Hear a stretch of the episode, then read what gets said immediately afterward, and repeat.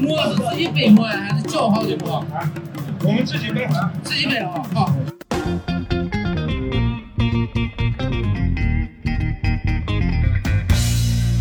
Hello，各位听众朋友们，大家好，欢迎收听新一期的掰馍会谈，我是主播小石。今天跟我一起录节目的还是我们熟悉的朋友白师傅。嗯，大家好，我好几期没上节目了啊，这次又回归了啊。嗯，然后今天我们其实是换了一个地方录节目啊，大家通过这个音质也能感觉到一个质的突变有一个飞跃啊。对，我们是来哪儿了呢？让他们这个介绍一下吧。好，欢迎我们这个西安播客界另外一位这个中流砥柱的选手啊，八年级毕业生的两位主播。好啊，介绍一下我自己啊，我是来自八年级毕业生的美工。大家好，我是来自八年级毕业生的陈同学。哎，今天非常高兴能和咱们西安的另外一位播客的这两位同学做一个串台的节目。嗯对啊、为什么要做一期这个串台的节目啊？因为之前可能。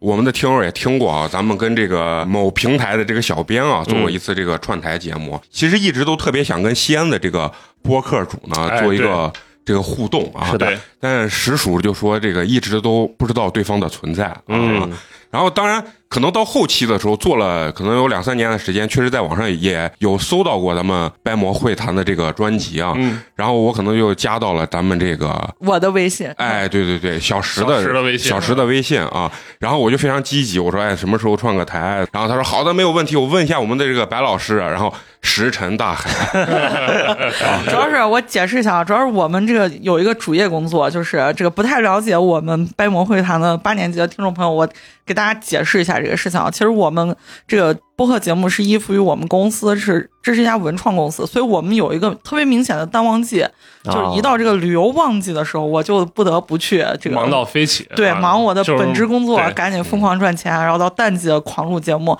所以我们那个节目总是断断续续的在更新停播，更新停播，中间反复横跳，然后加上白师傅这个他自己本身这个工作生活的原因，他有的时候会不在西安，所以我们经常就聚不到一块儿，然后聚不到一块儿去，然后又忙着赚钱。然后当时你聊你找我的时候，可能就我在处于这个阶段，忙着赚钱，啊啊啊就醉心赚钱，根本无心误会误会误会，对对对，并不是说不想跟你们一块聊啊，这个千万别误会我们。啊，对对，对先让我把误会说完。然后因为我联系到之后呢，然后我就听了一下他们节目，我就给我们陈同学说，我说，哎。人家那有文化的节目啊，不惜的跟咱这种没有文化的节目一起录音，嗯。因为当时我们不知道你们是一个呃是个文状态。啊文文创的一个公司，然后结果我们最后是两边是怎么最后建立这个友好的这个互动的啊？是因为就是那天西马跑到西安做了一个创作者的这个圆桌会吧，算是一个啊交流了，然后两边人一见哦原来是这样，然后我发现他们还有老板，他们还有公司。当时我就呃握着他们老板的手，我就说：“老板能不能把我们也签了、收编了啊？” 就是我我也很兴奋啊，所以说今天特别高兴啊，跟咱们这个西安的这个播客呢一起做一期节目啊，还是想聊聊西安，咱们也有播客啊，而且我听了。掰馍会谈的这个播客，我觉得他们更多的是做了一些西安本土文化的这些事情啊，是的嗯。所以让我觉得特别的自豪、敬佩，嗯敬佩、敬佩。关于这一点，就是昨天呃，我们准备来跟这个八年级串台录音之前，我让小石专门准备了一段我们节目的这个介绍，嗯。啊就是可能有的八年级的这个听众不熟悉我们节目，啊，然后让小石跟大家来唠一唠我们节目到底是个啥样的东西啊。好的好的，呃，我先讲一下我们掰馍会谈这个节目的缘起啊，这缘起就是跟白师傅有这个脱不开的关系啊，嗯就是说这个掰馍是他一手扶植起来的，就是在做掰馍之前，白师傅他自己做过两档。播客节目，然后当时我们互相认识了之后，白石就说：“你看，你们公司是做这个文旅相关的，对，然后，因为我们公司跟其他的文创公司不一样，他们是在做实体内容，但是我老板觉得说我们要给这个产品附加更多的内容，让它有价值，对吧？溢价嘛对吧？对，嗯这个叫用咱互联网话说，给给这个产品赋能嘛。嗯好词儿，好词儿，然后你们是有文化的人。然后我们在做做我们的第一款产品的时候，它是一个地图，然后当时我们是穷尽了很长的一段时间，对，来写一些呃文章呀什么的，介绍这个地图，嗯把这个地图角角落落确切来说是唐长安城的地图，啊就是它哪个哪个坊里面有哪些哪些名人啊、然后发生过什么什么事儿啊，就这样一个东西。那是不是也是因为看了马伯庸的那本书啊、那倒不是，那倒不是那个是在那个《长安十二时辰》爆火之前就做对的。对，然后我们在做这款产品的时候，因为你要这个写文章嘛，然后你要各种看书什么的，在这个过程当中，你积累了很多对这个城市的内容。然后我们当时就说，呃，以写文章这种形式，它传播的太慢了，而且还有一个是它信息量不够。就是你说你你总不能恨不得写一个论文，写个几万字的论文，就别人也不，看，别人也不会看。所以我们就想说，哎，用播客的这种形式是最合适的，把内容传播出去的一个好方式。嗯然后我们从此就开始了一再做一档播客节目。嗯，然后这个播客节目就是刚开始的时候，主要是我还有林总，然后还有白师，我们三个人在录。当然，你一个人的话题总是得穷尽，大概录十几期就这个后继不足了。了然后我们就开始去寻找其他的嘉宾，然后也聊了很多东西。你比如说，白叔主要是负责这个内容方面，他聊过很多这个他自己感兴趣的方面嘛。比如说，我们当时冲上小宇宙首页的那个。呃，摇滚系列大概做了四期，啊啊。然后这个系列是我们觉得做的不错的，然后还有一些对，我这必须强调一下，这个摇滚系列讲的是咱西安本地的这些乐队、音乐人嗯，是的，那期不是节目我听了啊，你听了是吧？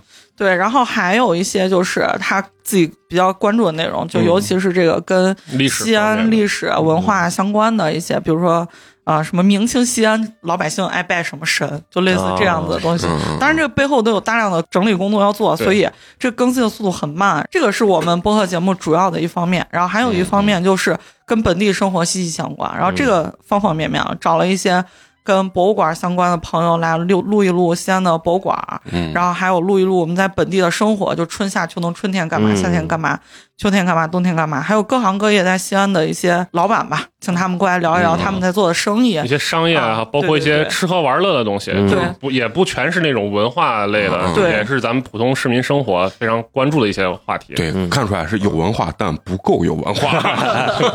吃喝本身它就是一种文化。啊，是的，你看人家文化人说出来的话，不是，然后我们当时起这个名字的时候叫掰馍嘛，因为这个当时我们考虑就是说在西安这个有一个很重要的场景，大家聊天的场景就是掰馍，因为你手玩不了手机，对你手被占着，你就如果说有朋友坐对面，你就被迫的跟他聊会儿天。叫被迫，啊这是很愉悦的过程。很愉悦的聊会儿天儿，然后当时我们就是起到这个掰馍会谈，就想要打造这种氛围对，，而且而且它特别西安，特别 local 对对对对对像成都的茶馆啊，就是西安的泡馍馆、掰馍对对啊，对，然后这个我们节目现在做到现在，就是大概做了七十多期吧，对涵盖了我们几个人的生活的方方面面，就大概目前就是这样。啊嗯，呃，大概能听出你们整个这个风格，包括名字的这个起源啊。嗯我觉得这个名字当时我一看，我就觉得这肯定是咱西安的就。瞬间你就能看看谁对对对对，就是因为我一看到“掰馍”这个字儿啊，就是有一种什么印象，就是我去，尤其是原来啊早上的时候去泡馍馆，对对对，啊然后那种老头儿老老大爷，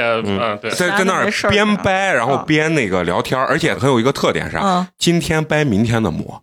就你你们有没有见过这种吃法？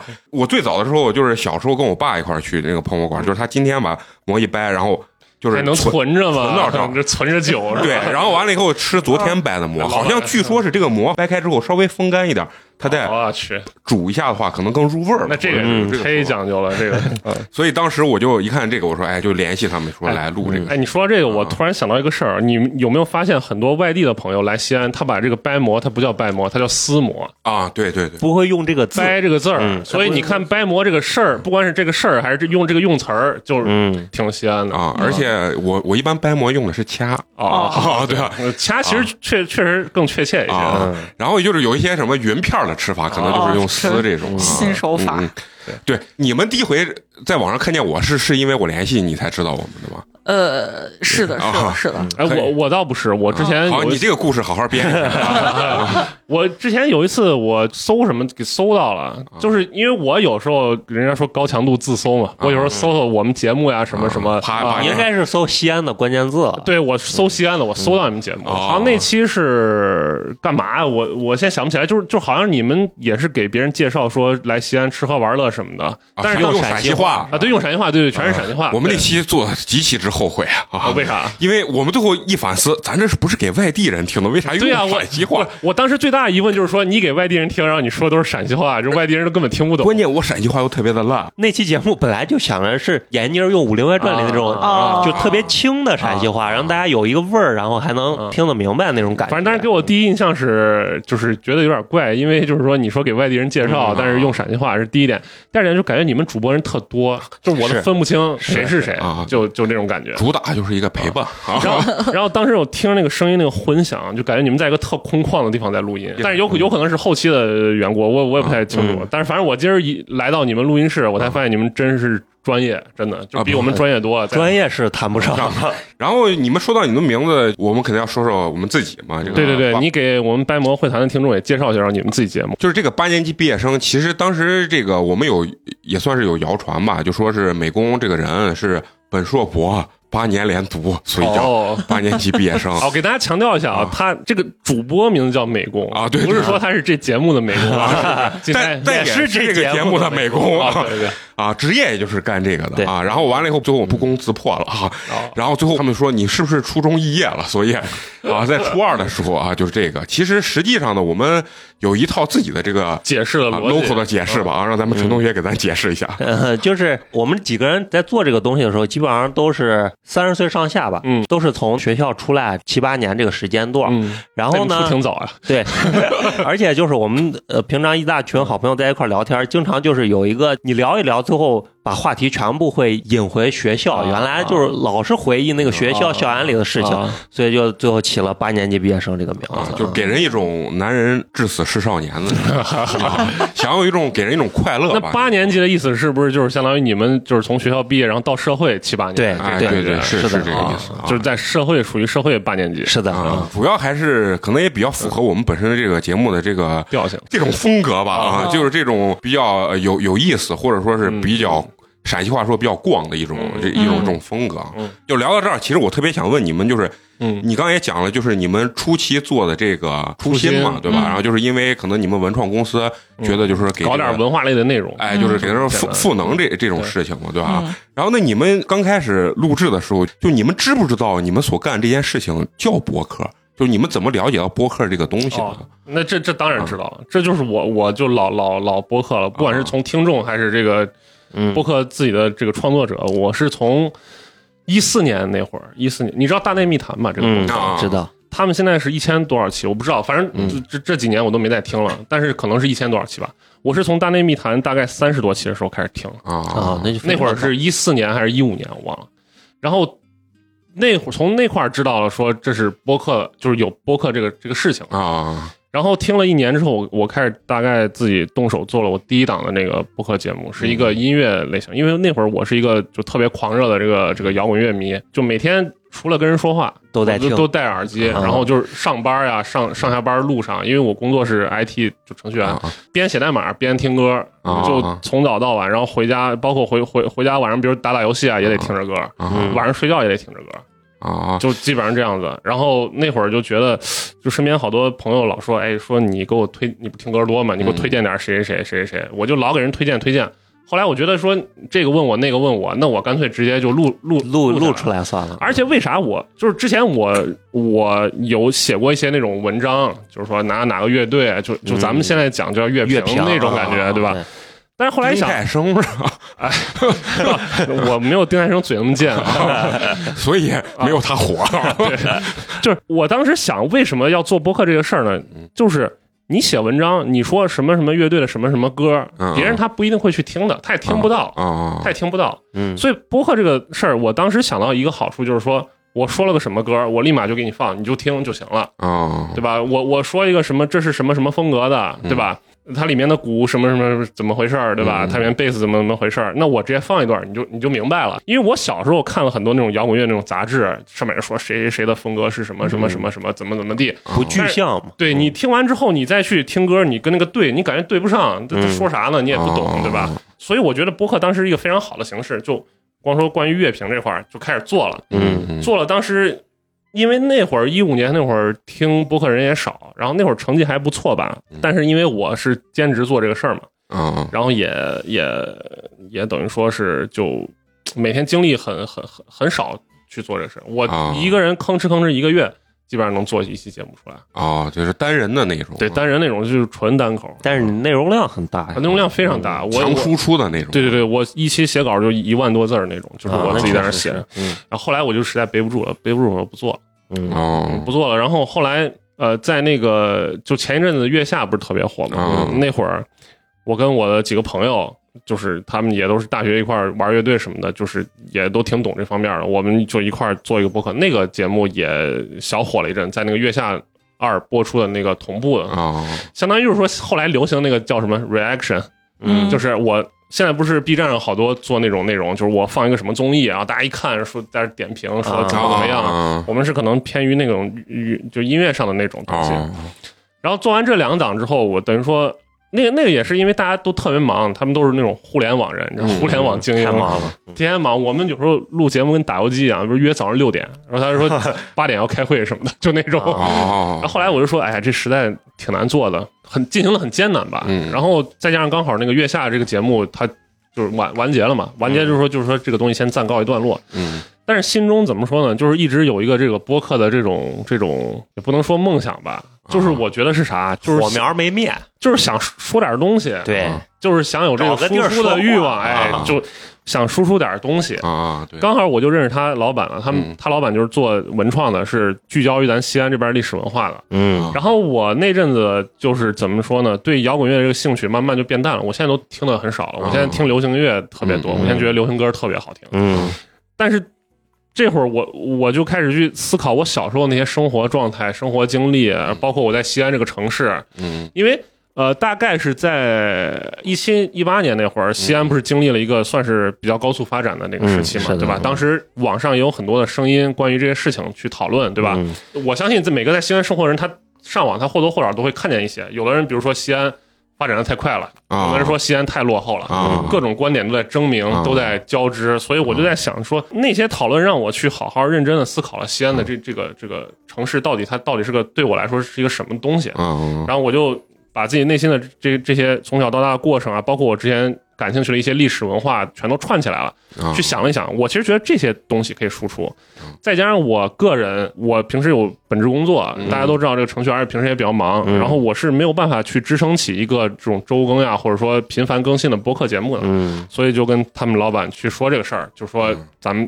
可以一块儿弄一个，就是比如我平时忙的时候，嗯咱们再找其他嘉宾把这个节目顶上来，啊然后我呢就想做一些我自己感兴趣的内容输出什么的，刚好他们那边也有他们的需求，啊就是对，赋能对吧？赋能，然后这这事儿就就开始了。你是个能啊，对对对对，不这是每个人经历不一样，所以我觉得他做播客的起初的这个动力，包括传承这个局的所谓的过程吧，或者说是起嗯。起因都不太一样啊。嗯嗯。我是比较戏剧，就是因为我之前在西安说相声嘛，然后 说相声之后，你你也知道，就是呃包括脱口秀啊、相声圈，他经常就会因为仨瓜俩枣，然后跟你的老板或者所谓的班主嗯。啊，就是哎你给我少了，我觉得你给多了啊，就是嗯啊，就是就是类似于这种事情，最后就被班主给淤了啊，我觉得文化圈的这种特别是常态，在我们这个 IT 圈子，好像这这就这种事儿就少一些，少少一点儿啊，是是是，所以这个事情也是很正常，因为大部分都有这个事情。我觉得文化人可能对自己的内容还是或多或少有一些期许。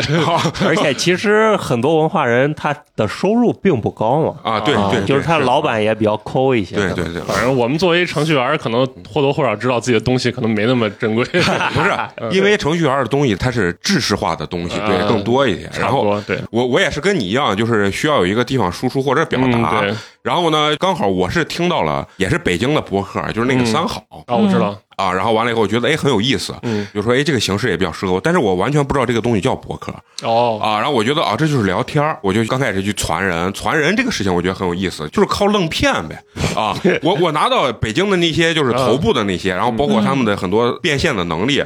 然后我就给我们的这些主播，比如嫂子呀，然后当时刚开始是不是陈同学，是我那个说相声搭档，叫老张，我就给他们拿这些东西，我说你看这个东西前景远大，你马上就要实现财务自由了，跟着哥混你没错，你知道吧？而且投入非常小啊，第一笔投入我们投入了七百块钱，跟你们现在一样，也是一个声卡，两根麦，啊两根麦，然后刚开始我们就是以热闹为主吧，有的时候人多的时候就五个人，反正两根麦五个人用，无所谓啊，不拘形式，不拘风格。，对，最有意思的我觉得是什么？就是前几期录每一个东西它的节奏，我觉得是不太一样的，嗯对吧？就是你听音乐或者啥，你录播客，相信你刚开始录前几期的时候，你可能也在找这个节奏这种，感觉说。话磕磕绊绊呀，哎就是那种。我现在都不敢回听第一期了，太可怕了。支根麦在这儿，你就有的时候觉得心里就哎，这感觉这东西很奇怪，就有点这样啊。但是现在你录多了，是不是大家就很自然？嗯嗯，所以呢，刚开始我找这个节奏就有个特别有意思的事情，我我的成本花也比较大，然后陈同学也知道，在我家刚开始录，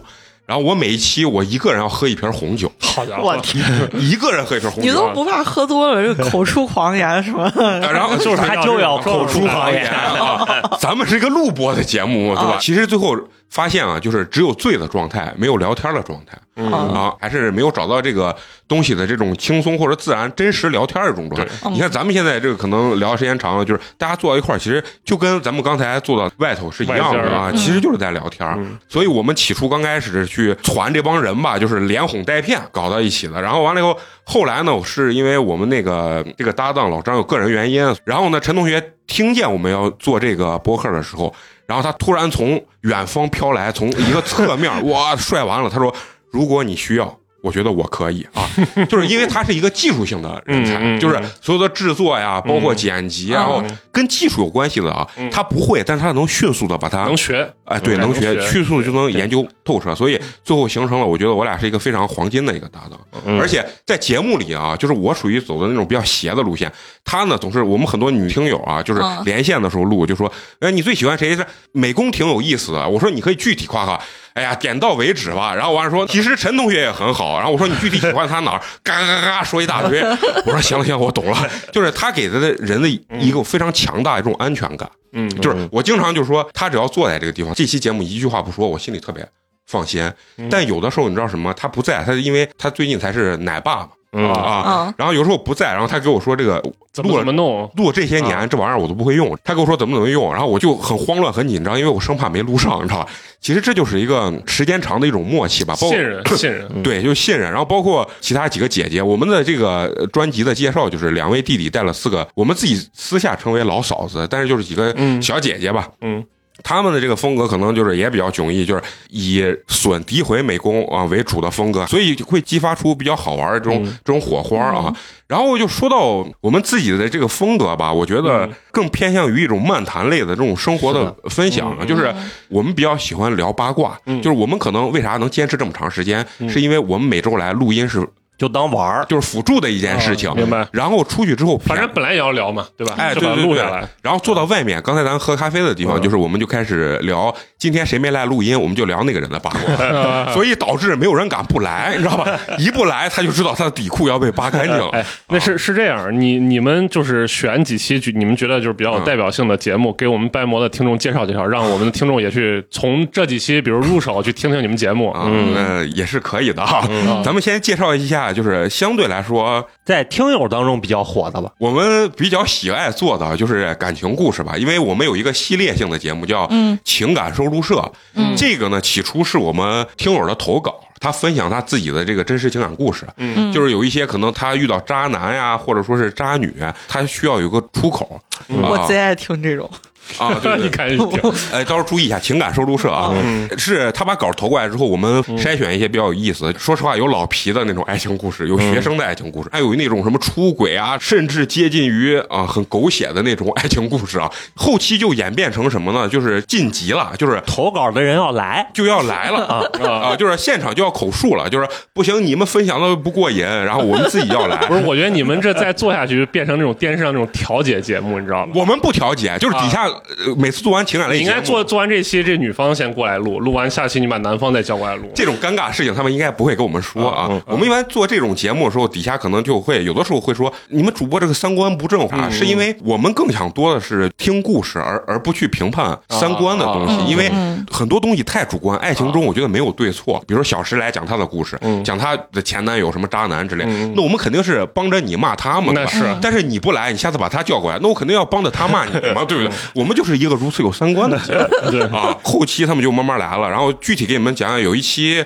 是我一个哎呀很早之前认识的一个，你就你就先直接就报标标题啊叫渣女的自我修养嗯。啊，然后一百零七期，一百零七期兔兔啊，嗯。然后呢，他一个人输出了三小时零二十分钟，最后我们剪辑完以后是两小时五十一分钟啊。我们现在做到第二百期了嘛，然后一百零七期都这么长时间了，进群的听友会说，我想问一下兔兔在哪？兔兔在在啥时候来？兔兔什么时候能返场？就是就是这样子啊。他是一个特别敢输出的，他的情感故事就是呃婚姻，反正也不是很幸福。然后他的几段婚姻之外的几段比较美我我觉我觉得就能把这些拿出来分享，人其实挺有勇气的。你你像我就不爱跟别人你说谁知道你是谁啊？你不知道，你说但是你你说出来你加个变声器，你就说，吧。啊你身边朋友说不定也能知道。而且问题是把这种话说出来，这个本来就需要很大勇啊，气。是是是啊，我觉得可能确实需要一个地方去去倾诉一下吧。哦啊，而且他的表表达欲确实很强。嗯然后说着说着，就是我们空调开二十四度，然后说你们空调是不是坏了？好热呀！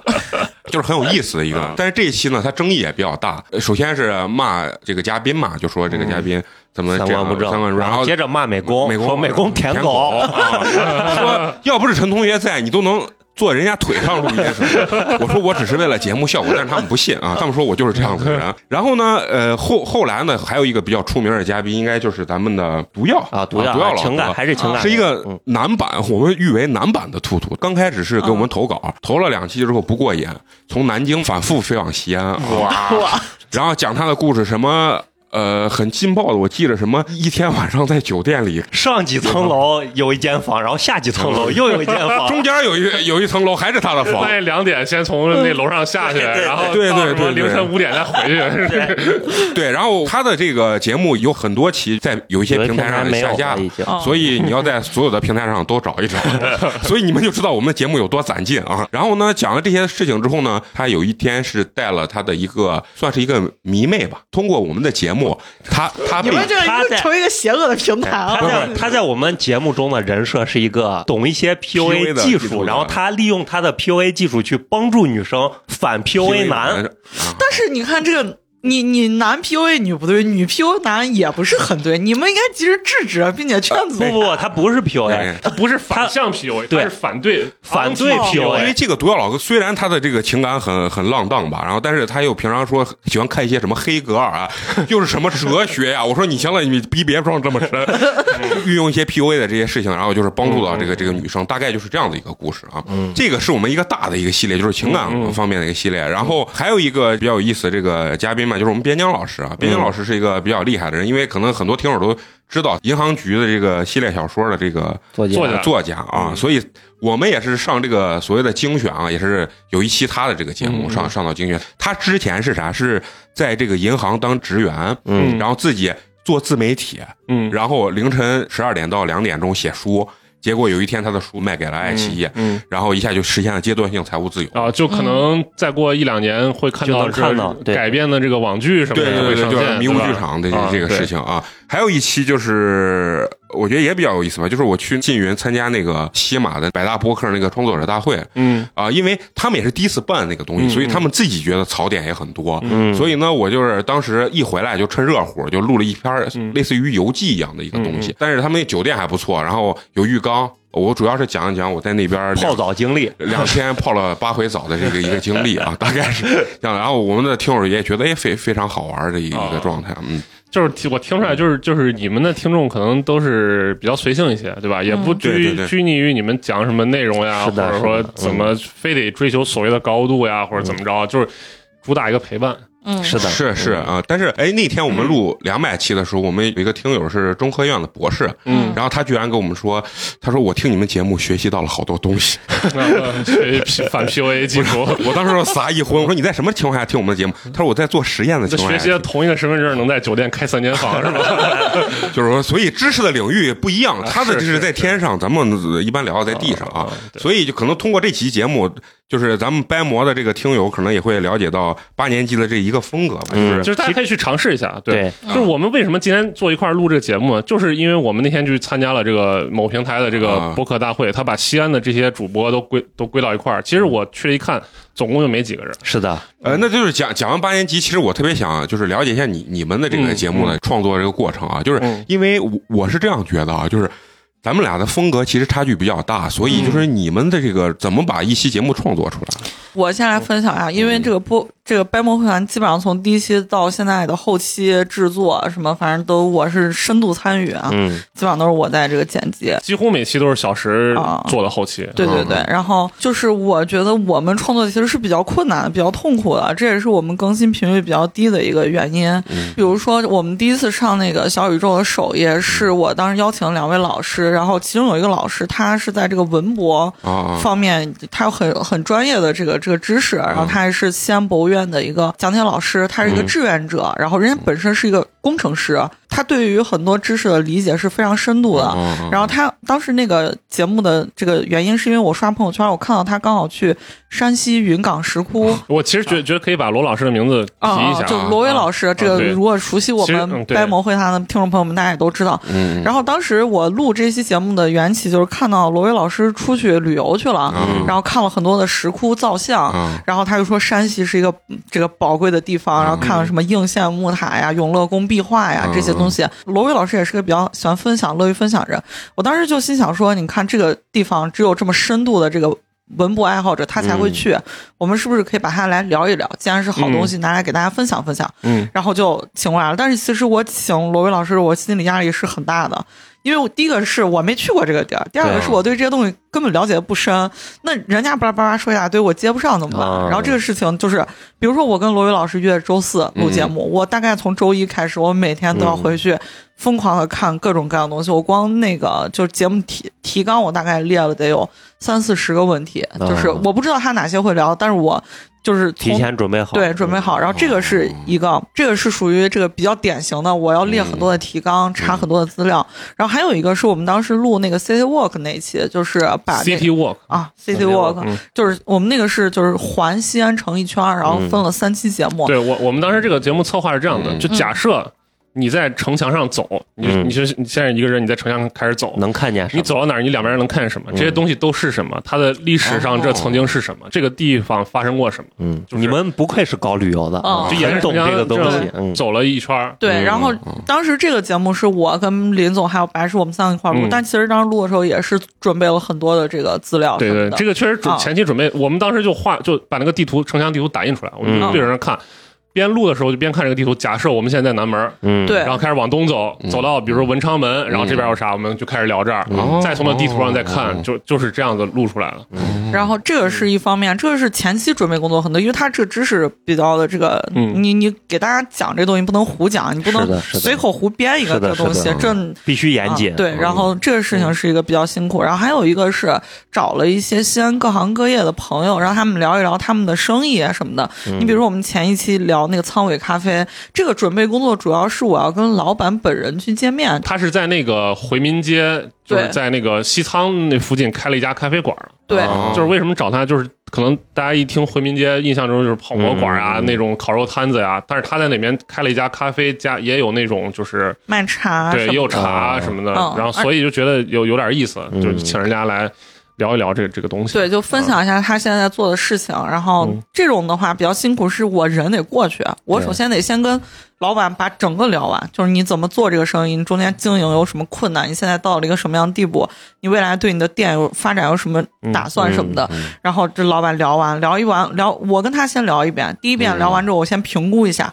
他的内容是不适合能不能上节目，对吧？要不然人家有人说什么我爸是谁谁谁，我说这咋聊？你 这不具备什么参考性？你你为什么有今天成就啊对，然 后然后这个你像这部分节目的话，主要是比较费时间，就我得先跟这个老板聊，聊完之后我要去上平台上去搜，就跟他做同样事情的人，人家做的是什么方向，然后我要借此来提问他，就是你看什么什么地方人家是这么做的，你没有这么做的原因是什么？你跟别人的差异化是什么？你在西安这个地方，你跟北京有什么不一样？你跟上海有什么不一样？就大家聊这些东西，然后这个其实就。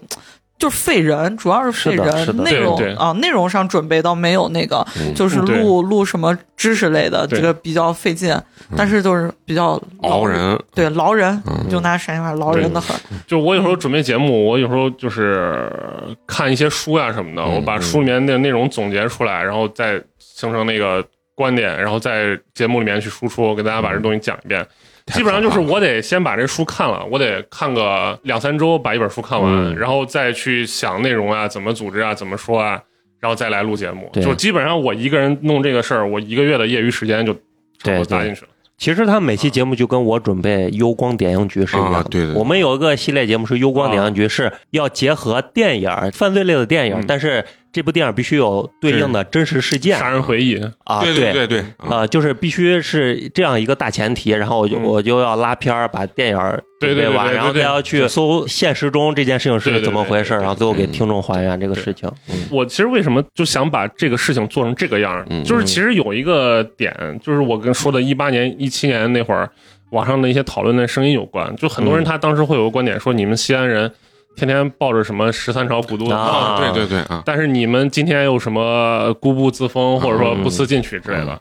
其实我我我我作为一个西安人，我看到这个东西，就是我心里有一种呃，咱也不说人家说的对错，那各啊各自的观点。但是我当时就会老会去想一个问题，就是说。你多少人真的把十三朝古都这个事儿仔细的去研究过，仔细去想过，还是你只是挂在嘴边随口一说的？嗯那么我就从那个时候，嗯从那个时候开始，我就去仔细去研究这个事儿。啊啊啊聊到这个地方，我啊特别想问，你有没有聊过西安和洛阳的问题？没有没有，这个这个问题不想碰啊为啥？就是说不明白，我觉得。不是说明白能说明白啊，但是它有很多种标准，啊对对对对在比如说有五六种标准下，那么这个结果出来是不一样啊，的。对对对，但是你如果一旦说吧，下面就是无尽的那种 扯头发式的啊这是的。种这种纠缠，我不想去纠缠这个事情。这个没有意义。就是有一句话，就是懂的都懂，啊。嗯，反正最后我觉得这个事情聊完，最后就是就是对喷嘛，对，是对喷，就是没有一啊。你练各种史料，啊或者说你对对对。就算你把原始史料，比如唐书里面写了什么什么什么，啊但是对于这史料这句话，有的人他就非得那样子去去解啊对是。读，那你就没有一个终极的裁决的这种这种，对最后就陷入一个无休止的泥潭式的这种这种嗯。这种纠缠了。就是我不想把精力花在这上面。因因为我问你这个，是因为我们有一期是聊那个地狱梗的，嗯。呃话题，然后就非常浅薄的聊到了这个，就比如说像西安和山西之间会有面食之争嘛，嗯。啊，谁是面食之乡，肯定会聊到西安跟洛阳这个这个问题。最终我们可能就会说，其实这个事情，我就觉得好好发展经济啊，然后其实这个事情历史很多东西它就是数不是数字，只是一个数字。哎，对对对，就是是我们其实最后最终的得出的结论就是，如果你深究的话，我相信是永远纠缠不清的这个事情。而且就是说，我为什么就不能接受说我们这两个城市都是非常辉煌的？嗯哎，对对对，但事实也是这样子啊，对对对那一定是我比你多一个，啊或者你比我少一个啊是。才行，对吧？啊对，你就争这个也没有什么意义。嗯。啊。是嗯，就是所以我觉得嗯。咱们掰馍的整个这个风格还是嗯。对西安是非常有情怀嗯。啊。啊，那是。虽然我们其实对西安也非常有情怀但是一是节目里体现的会比较少一些，二是。说实话，可能这个风格，我们也录过几期，用陕西话说一些就是西安的类似于旅游攻略啊，或者介绍这些美食这些东西。当然，我们刚才也说了，就是呃，反过来投射有点后悔，是原因为什么？因为这个事情可能更多是给外地朋友听的，嗯结果用陕西话，好多我们好多广州听友是吧，好费劲，就是我们南方人、南方的姑娘，包括男生说话都特别的慢。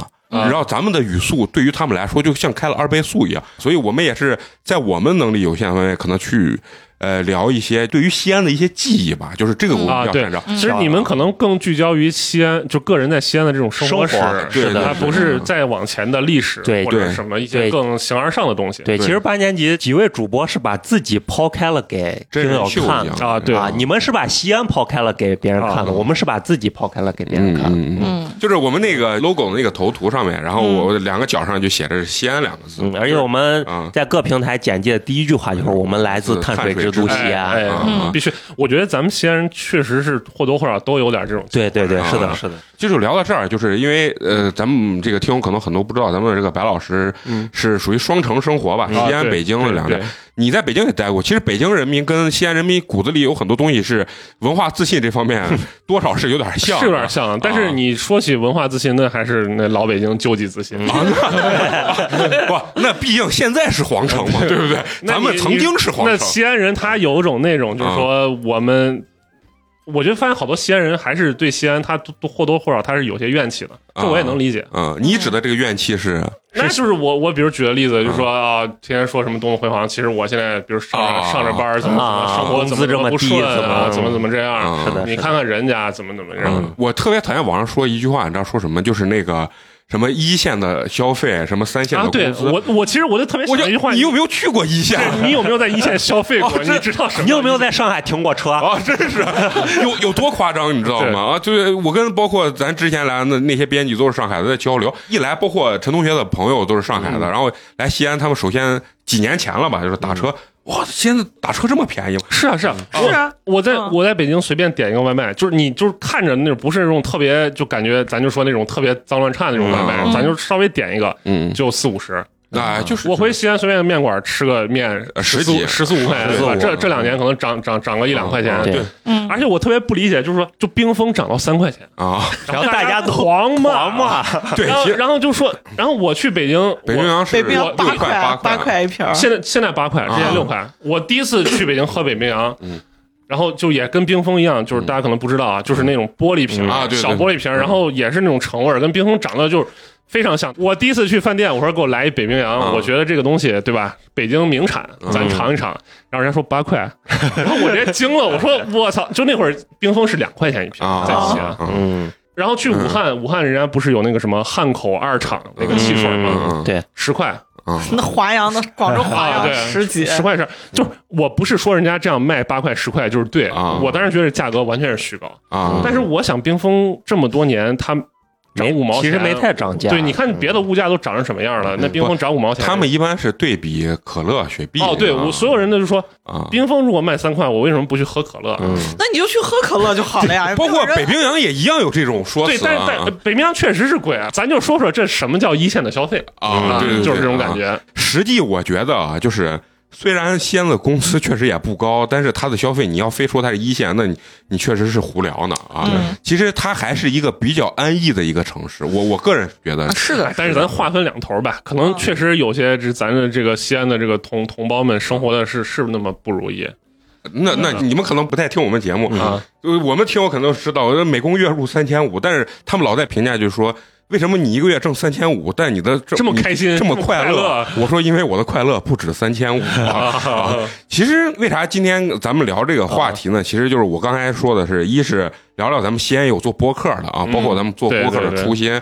然后其实就是聊聊，就是做西安的播客，其实还是对西安有一种情怀的。我其实初衷就是想说，就是说你西安人，你别天天嘴上挂了说我十三朝十三咱就说个事儿啊。你说你十三朝古都，你一个把十三朝给我是什哪十三个？你给我说出来，说 有几个人能说出来？对对就说不出来，对不对？是你这话说的一点毛病是啊，就是你不管说，有的人说躺到这个这上面固步自封，嗯有的人去拿这个当理由去骂别人。嗯嗯其实我感觉没有一个人真的特别在意这个十三朝这件事。儿。对，具具体就我其实想给西安的这个，就是咱们的这个这个同胞们多点儿，也不能说文化自信吧，嗯。就是我把这些事情具体的给你们看看、嗯啊，嗯。就是咱这辉煌不是不是吹牛逼的，嗯实打实的，嗯也不要天天觉得说自己就不行啊，这儿不行那儿不行，嗯就就是有点这种感觉。嗯嗯。但是你说那话对，也也不要固步自封，就是对对对，把这个事情两方面了，就是啊，老老走到特别那就就个什么实事求是就好。嗯嗯啊，就是辉煌的时候，咱该该该夸夸，但是现在就是说有些该发展发展。对对对，那肯定的，对吧？也不要说你辉煌了，你现在就应该咋咋咋，嗯或者说你现在不行了，过去那辉煌都就就跟屎一样，就嗯你也不想提，对吧？啊，而且还因为我们公司是做旅游的嘛，嗯然后我们对这个方面就是怎么给大家用一个很很合适的方式把它讲出来，我们是比较有心得、有体会的。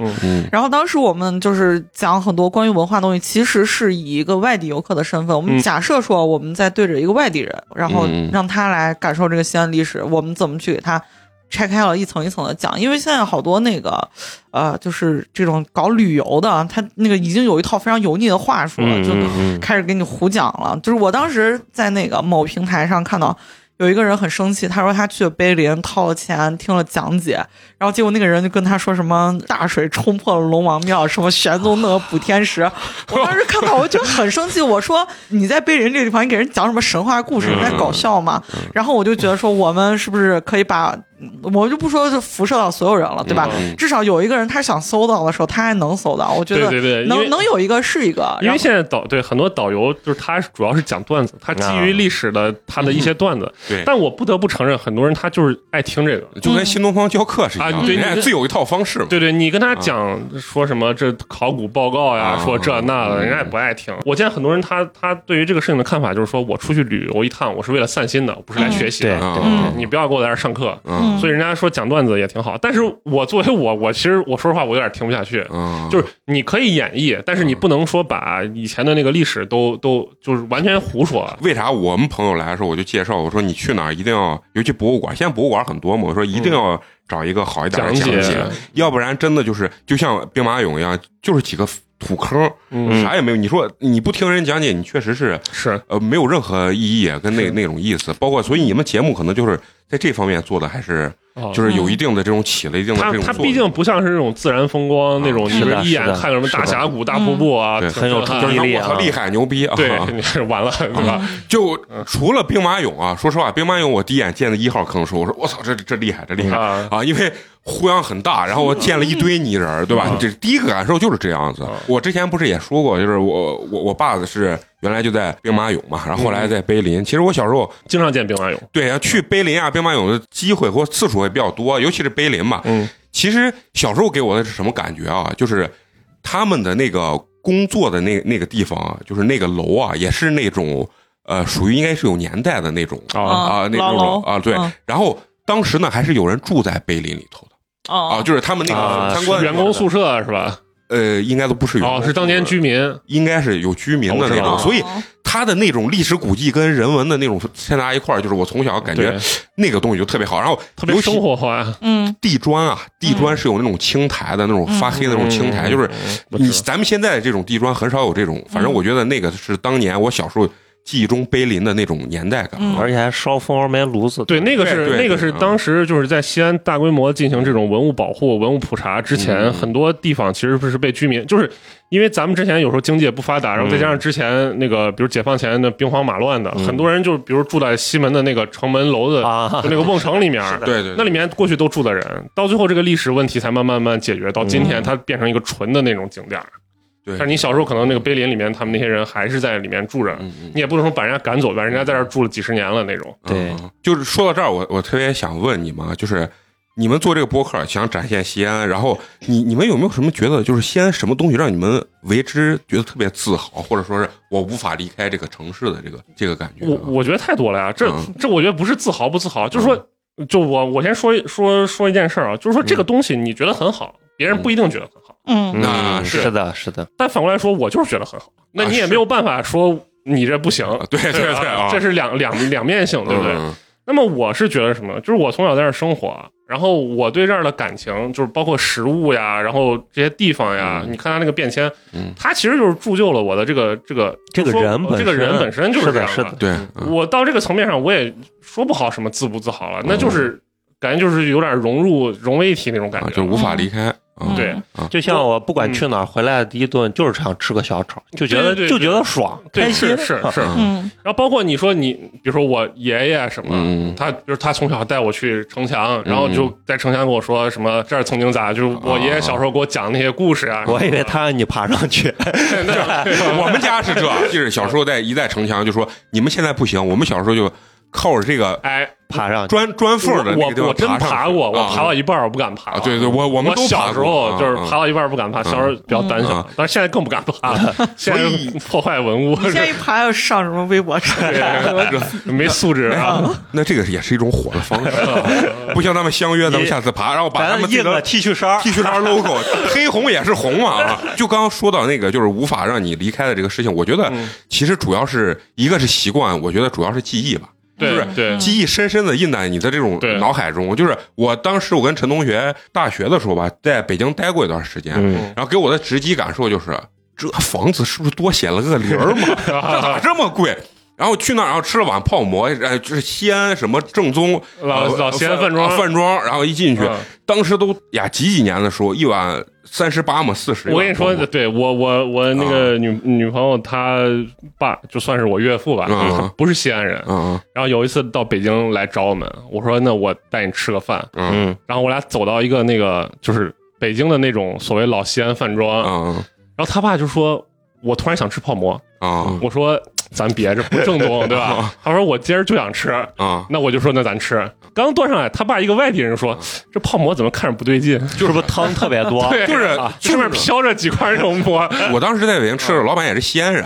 啊我，说：“哎呀，老板，你这泡馍可是修仙人呢吗？你在这儿？”他说：“哎，北京人们都爱吃啊，不是真的 真的，北京人他们真的爱吃这个，就是汤汤水水的嘛，哎烫饭嘛。对，但但是说实话，现在北京有几家还可以啊是吧？好多了。就是啊我有时候在北京，我想吃泡馍，我去，咱不说说百分之百还原吧，我感觉能有个七成差不多。嗯就之前是三成啊多钱多，就那种感觉。对，所以我就说这个让我无法离开啊，让我觉得很自豪的有些东西，就是我的像我胃，你的胃，啊、包括很多嘉宾嘛，不是来这儿的时候，其实有的时候，尤其女嘉宾或者女女性朋友来的时候，嗯老说，哎，都说西安的美食特别多。我去给他推荐的时候，其实我特别心慌，你知道吗？因为西安的饭秃头太不吃。太硬了，然后就是全是面嘛，啊、很多女生就感觉是一口呃顶饱了这个东西，但我每次觉得特别有种油然而生的自豪感是啥？就是我去推荐的一些，比如说像肉夹馍啊，或者说是他们在外地也会吃的一些什么这些东西，啊，对他们一吃，他们说：“我靠，这跟我们那儿就完全不是一个东西。”对，原来这个真正的肉夹馍是长这样的。哎，然后我就那个啊那个原来肉夹馍不加青椒，要配丸子汤，你知道吗对？这个时候我就那种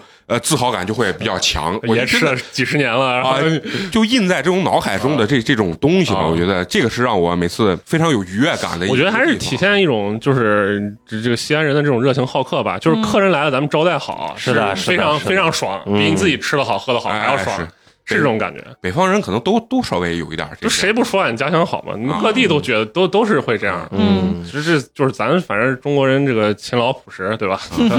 善良。对，除了记忆之中，你你们想想，就是你们在聊跟西安有关这些东西的时候，你们觉得什么文化这个板块让你们感觉到聊完以后觉得确实非常震撼？你你让我说的话，嗯我觉得就是，就还是从我们公司那个那款地图说起吧。嗯就是当时我们做了一个地图，是这样的，就是它表面上看是一个西安的这个现代地图，然后，但是二零一八年，二零一八年的路网最新的路网信息，嗯因为那是二零一八年的产品，所以是二零一八年的地图。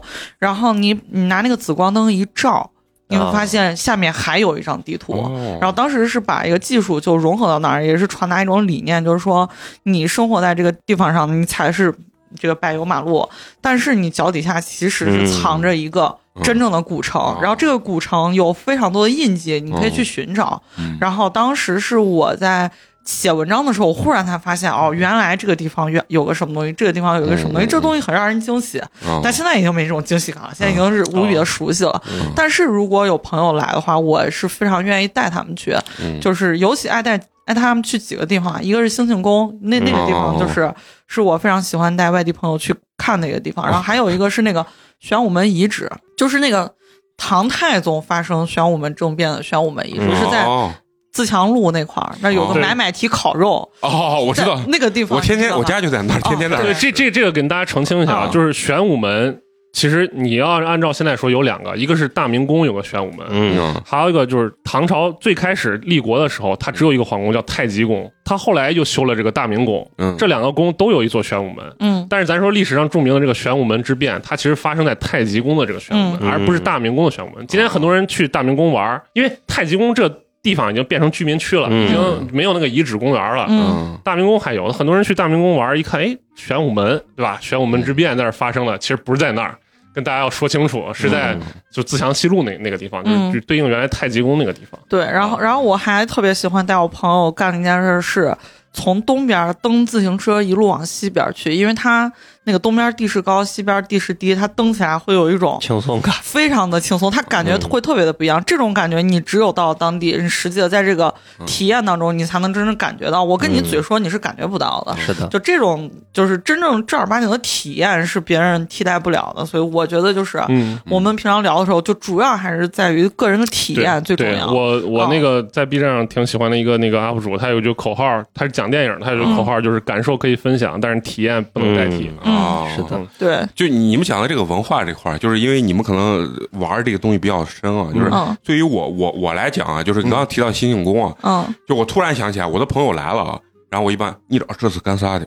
这是杨贵妃发的地方啊 啊！然后就是你有时候说这就是随便几个字，你就觉得我操，西安 震撼。就他妈震撼成马了。然后我我河北的同学晚上之后在那个南门，我带他在城墙底下，然后绕着环城路一转，然后他说：“哎，美工，我觉得那西安这城墙这夜景比他妈上海都牛逼。”但是实际上我他当时说出来的时候，我我自己当时就觉得，我说、哎、没有吧？我觉得人家那就是那种压迫心里感美得很。啊，对，但实际上那种状态，就是因为这个事情，我觉得就是还是他的那个城市可能见的不多，咱天天在穿这个所谓的城墙这个门，我我我其实挺嗯挺能理解的，啊就是说外地来的朋友，他可能看这种高楼大厦，他也看的多了。对嗯但是你说城墙，你这么长的城墙装的那么长的那种灯什么，啊还有包括护城河、环城公园这三个三位一体的这种景观带，嗯，你在别的城市见不到，对对对，或者说见到人家有那种附件的，就是后来可能弄的，它嗯。可能没有咱这么他他规模也没有啊，主要是规模比较完整，对它主要是没有那个时间的那个那个侵蚀，对我它它那个你新的东西跟旧的东西嗯看着那个体感是是完不太一样全不一样。就我觉得不能说跟上海那边比吧，就是两种不同的风格，两种感觉。对，就是我，我只是觉得，就是这个东西在咱们日常生活中天天去穿梭在它的这个门洞底下，嗯但是对于就是我外地的同学第一次见的时候，对他来说是这种。我说你说你说的特别、特别对，就是嗯我为什么感受这个事情呢？就是我小的时候，嗯我以为每座城市都有一个城墙，啊，对对对，我也是然后我就跟我同学说，我说我跟你说我啥时候才知道？我上大学，我大学也是在咱西安上的，啊，但是有不是就有外地的朋友来、嗯来上大学嘛，嗯就跟他聊嘛，我说我带你进城去转转，对吧？啊咱都，然后对我我同学就特别震惊，我们是哪儿是？我说咱不是在城里吗？咱难道是乡下吗？啊，我说你们那儿难道没有城墙吗？我就城，我说城里是城墙里边。啊对他说你们那儿难道没有城墙吗嗯？他说啥是城？他不是说啥是城墙，他就说我们那儿没有。嗯，然后我那会儿才反应到，说为什么好好像就是不是说每个城城市都有一座城墙？对对对，而且这两年西安的这个发展，就是按这个风格去延续这个方向，我就觉得主要是旅游做的太好啊，在对抖音推的太火了。对对对，就非常非常棒。包括那个，我觉得大唐变声也很好嗯是很好啊。啊。其实我有一个事情啊，你知道，就是看那个马伯庸，因为我这个人说实话确实没文化，不太爱看书，但是他那个《长安十二时辰》拍成了一个非常厉害的这个电视剧嘛。嗯，对，嗯我在其中看了那些东西啊，就是也是让我有一种内心里自发的那种自豪，就是尤其是张小静去吃这个水盆，咱咱们水盆，对吧？啊咱陕西的这个水盆，火晶石火晶柿子，对吧？就那种状态，就一下就是你觉得，哎呀，我住在这栋城里面，这个记忆一下就迁回到那个嗯是是，这个事情让我觉得就是，哎。你平常每天吃的这些东西，在一个影视剧中，原来是千年之前的一个事情。嗯这这个事情让我觉得非常有震撼感吧？我觉得，但是他也是他写作一个技巧，他是啊他会给里面加一些就是跟今天你生活有关联的东西，让你会有更更有共鸣。啊，对。但是人嘛，这个历史这个东西不必要去对对，但是你你也得有这东西能加才行。对对对，啊啊，就是反正是给到读者一种嗨点，或者啊是是是是是是这种爽点嘛，我觉得是这样子。嗯为什么说西安能给我带来这种感觉呢？因为生活在这个地方，嗯就是你小时候所有的记忆都在这个地方，而且比如说你在外地上了两年学，或者说是嗯。怎么待了两年，你你再回到这个地方的时候，突然发现哇，这变化特别大，嗯或者怎么样？嗯对，其实也有点那种变迁的那种记忆，你你其实心里还有点小的那种失落的那种那种感觉是啊，就是我上大学的时候，刚好就适逢我们那个道北大大改造，嗯。当时啊。他把那个就是自强路那边那些民房都给推了嘛，嗯，然后说是把那个大明宫那片辟出来，就把那个广场往北拓，这样让那个西安站就那个老火车站嗯。有更多的这个容纳能力。然后我当时我高中毕业的时候，那嗯那一片童家巷那一片还是非常热闹的。然后我一年回来，就所有人搬完了，那楼都要被就也不是楼，那都平房推没了。然后我呀，我记得是前一阵儿我还跟白师傅说，我说我从那儿过的时候，你就在那儿生活了二十多年，认不突然间不？认路了。啊然后白师傅说，因为你老了，一下给我说伤心了。不是说真的，就是我觉得很多人说，哎，我老了，我老了，怎么着了？我现在就觉得对老了这个事儿怎么理解？就是说我有时候回想起我小时候的生活状态，跟现在真的差太多。啊，是而中中间隔了好几代的变迁比方说一开始没有电话，后来变成座机，嗯后来变成那种最普通的手机，后来变成智能机。你想想，你如果说你生活在清朝，或者说在古代，啊，你一个人的一辈子，他能经历过这么多生活方式的迭代这种变化吗？对，当然咱跟人家老人，真正老人是不能比。但是我有时候觉得，作为一个三十多岁这个年纪的人，我突然觉得好像小时候那个记忆啊，已经太遥远了，嗯嗯嗯，是是是，中间变化了好多次了。嗯对对，嗯就是这种感觉。所以我一老说就是做西安文化这方面，其实一方面也是在剖析我自己的这个这个啊这个东西，嗯一方面就是我强迫自己去真正的去了解这个东西，对吧？嗯你也不能光挂嘴上，天天说来说去，但是你自己不了解，我我这个我肯定是不接受我自己这样的。嗯再一个就是说，你看我今天很多东西，西安的很多格局的形成，其实是从唐朝延续下来嗯嗯嗯它为什么今天是这样？为啥这个唐延路那块中间那个就是有有城墙遗址嘛？是吧？对，因为那有那有城墙遗嗯址，为啥那有个绿化带？嗯那就是那有城墙遗址，嗯对不对？为啥曲江？为啥有曲江了？嗯为啥有曲江池？对不对？嗯曲江池是当年那个隋朝的时候，它跟南北朝嘛，隋统一全国之前，嗯。这个说起来有意思，为这些玄学风水上的原因，啊。他才挖的这个东西。啊。但是这个东西你成今天一个公园了，嗯但是你上溯到一千五五六百年前，它是因为这个原因挖出来的，嗯，那你就会觉得特别有意思。对对对，嗯。包括这两年，我是开始把兴趣从这个唐朝变到明清，变到甚至民国的这个西安的这个，嗯这你就跟今天更近了。啊比方我前一阵子我们做了个节目，讲民国的那个电影，就是民国西安的那个电影的那个不能叫历史吧，嗯就当时一个状况，就是当时就提到说，你知道民国的那个西安市的市中心在哪儿吗？就是西安最繁华的，就 CBD 那个地方在哪儿吗？你在在哪儿？在南院门。嗯，啊，就在那儿猪八市猪八市啊猪八所以为什么春发生葫芦头在那儿？哦，那就是当年最鼎盛的饭庄，啊粉巷儿对，就那一片儿对。对对对，为盐店盐店街什么啊的，在就在那个地方。啊，对，就是这时候候，他能解释你今天啊，一个是为啥我们要去南院门吃葫芦头，嗯对吧？解释了这么些事情，嗯那你就更能了解这个城市，也更能了解你自己的这个影响是从哪儿来的。嗯，我发现跟咱们掰馍聊天儿就是特别特别爽啊，因为为什么？因为只能说我们不擅长总结文化吧啊，嗯很难像你们一样提炼的这么。透彻，所以我们经常可能就是用感受吧，呃，嗯说出来会比较肤浅。你们可能更多的是喜爱这个东西，去研究这个东西，然后从文献里面去提炼了更多东西。其实把嗯这些作为一个老西安人的一个感受，把它抛开，嗯抛开之后，然后给我们嗯更清晰的帮我们把我们这个所谓的文化或者记忆。有有种唤醒的那那种啊状态啊嗯啊，给我感觉到就是咱们西安如果有这样一个博客，我觉得非常的让我们也很自豪吧。啊。自豪自豪，所其实非常推荐给外地，起码要来西安旅游的朋友，我觉得是啊可以去听，可以听一下，反正不花钱嘛，对吧？听听一耳朵，喜欢听听，不喜欢听算了，吧？对对对也许对您有帮助。嗯。我觉得你们讲博物馆的那几期，啊确实大家在去之前是可以去听对，如果说你你不想花钱请导游，或者说你觉得今比如有时候要等呀，因为那个导游嗯他也是有限的，对吧？嗯。可能人家都约完了，嗯。你就可以听听一听，然后就跟着去看一看，总比你一个人在那瞎看要强。嗯然后所以我就希望你们坚持住啊，做大做强嗯，再创辉煌，嗯火了之后把我们 啊一带 啊，咱现在说不好谁更火，肯定是你，我觉得你们肯定是受众比我们广得多。不不用那个互相吹捧了 啊！虽然刚才开头说啊，两位头部其实啊目前都不太行啊，脚后跟的啊，脚后跟啊，但是我们就是还是喜爱吧，就是。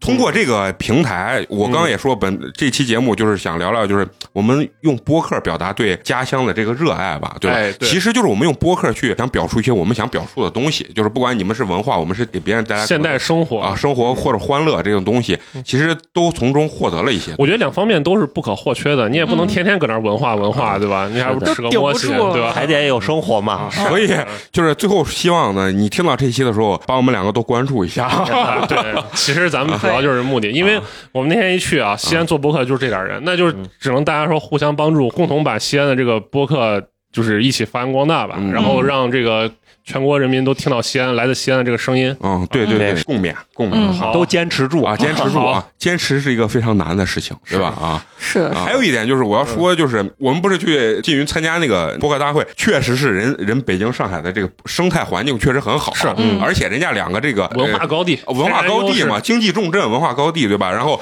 人家生态也很好。我这么说，比如说去一百个人啊、有六十个是北京的播客，然后。剩下的四十个里人里面有个二十多个是上海来的，剩十个了吧，就是什么西安、东北啊，就是类似于这嗯。这种情况，对吧？就我觉得这两年那个东北文化是是有一个特别明显的复苏，啊就是就是从那个最早就是那个，我不是说最早，只是说我自己关注的那个时间节点来看，嗯。就是当时那个班宇、双雪涛还有那个正直他们的那个作为什么写的小说，对写的小说就爆火，然后通过这个文学，然后大家重新的。就是又看到看到后面的影视那个东对东北，嗯然后现在什么漫长季节爆火，嗯对吧？嗯这所有人又把那个视线一下拉回到东北，然后包括大家会考古很多那个老东北一些那种文学，什么《钢的琴》，这简直就是中国影史的一个经典。钢琴我特别特别啊，是那那谁？你看中国电影，你很难避开说我不看钢的琴。然后包括那个，你看我最近特喜欢听那个叉博士，他们专门有一个东北计划，嗯就他们几个大家都四处漂泊打拼了很久之后回来，再重新回回看到这个自己童年的时候经历在东北的生活什么的，我觉得这也是一种回溯嘛。这不，我觉得其实首先，我觉得各地它都有很多故事嗯可讲，很多文化可挖。但是东北为啥做起来，就是因为西安有人把这个旗插上了，嗯然后他有这样一个剧或者有这么小说出来之后，让大家看到说这个事儿能搞，嗯然后就说哎哎，搞这个事儿大家能火能认可他们就会聚过来更多人。嗯，不然你说你现在你说你让西安人来弄个啥？就是人家也不觉得说你你能弄出个啥啥花样来，啊所以人家可能也没有多大心思，就是这是，这种感觉。是的，啊，其实也没有咱们聊这么悲观。我觉得啊，西安是是是，西安的这个文化产出的东西其实还是很多，只是没有下沉到播客。所以你们当年选择赋能、选择播客这条路走的也挺邪的。不光哎，我跟你说，不光这些，我们的听友也有做自媒体的过来说，嗯你们选了一条非常难变现、几乎无法变现的条路啊，。我我确实是非常认可这句话，啊因为就直白的例子就是到现在就没有变现一毛钱嗯，啊！会的，录完这期，你马上就有推广找你了啊 我！我我以为你要给我结这个录音费了，这是不可能的事情。我是喜欢西安文化，但我不傻。你要一提钱呢，我刚才聊这些都白搭了。删了删了删了。那咱今天呃聊的也非常开心啊，嗯就是我最后还想说一句，就是如果咱们西安还有做博客的，不管是你刚起步嗯还是做的还不错的，可以联系我们，让小石跟咱们白老师说一下，我们这场地是不是非常非常好，你看啊，我我给大家解释一下啊，这个描述一下这个呃现场录音这个现环境。现场不不整个的这个建筑建筑风格啊，首先这是一个独栋建筑，啊，整个楼就只有我们几个人，啊绝对的私密性，啊。而且它那个门儿还不太好找，普通人你误打误撞非常 underground 是对吧？对对，然后这是第一个，第二个是这个设备非常之齐全啊，这应该有六路麦啊，就你六能同时容纳六个人在说话，这简直就已经是非常高级的设备了。那我们呢，都已经是非常的简陋了。然后还有一个就是啊，这是一个特别独立的空间，我觉得是非常好。你像我们，呃，掰馍一般录音就是在我们办公室，公室嗯就他其实那感觉还是在工作，就嗯你没有那么放松的说是一个休闲聊天，还是在工作一个一个感觉。嗯，最主要的是啥？是我觉得就是你知道，呃，人家上海啊、北京经常做一些播客的活动嘛，人家一报名上百家。嗯，你看为啥我给那个喜马拉雅小编我说你们咋不来？他说这个活动在西安也做不起来，就是没有几家，你知道吧？所以这个东西就是大家都一块做起来，其实热热闹闹的。如果生态很好的情况下，嗯咱们就更有坚持的信念嗯去做下去。尤其是我觉得像你们这种博客不能死啊，要坚持啊！真的，真的就是你们输出的很多东西很有价值啊。嗯，好，非常荣幸，非常荣嗯幸。，那我们今天这个节目就聊到这里啊！非常感谢八年级毕业生两位主播请我们来到这个一个高端的这个独栋录音建筑环境也非常感谢你们来做客啊，啊串台串台啊。嗯然后也跟大家一起来做播客的朋友们聊一聊这个大家互诉衷肠吧，这个嗯那个做节目的心路历程几。年了啊，你看对对对终于找到同伴了。对对对对，然后欢迎大家多多关注这个八年级毕业生，我们大家一起这个互相进步、互相交流。嗯，然后如果说大家对这期节目就有什么想法，也可以在评论区跟我们多互动啊。嗯然后那个你们那个渣男渣女系列，然后再讲还把我带上，求求了。没问题，好 不好？可以的，可以的。啊，然后我我最后添一句啊，我们八是数字的八啊，那行，那我们今天节目就聊到这里，就跟大家说声再见吧。拜拜拜拜喂喂喂！节目的最后插播一条口播，非常欢迎大家关注、分享我们的音频节目《掰馍会谈》，也非常欢迎大家跟我们多多留言互动。在 show notes 里有主播的微信，可以添加进入我们掰馍会谈的粉丝群。那么其实我们是做文创的，淘宝搜索“网山原创设计”即可购买我们的文创产品。下期再见。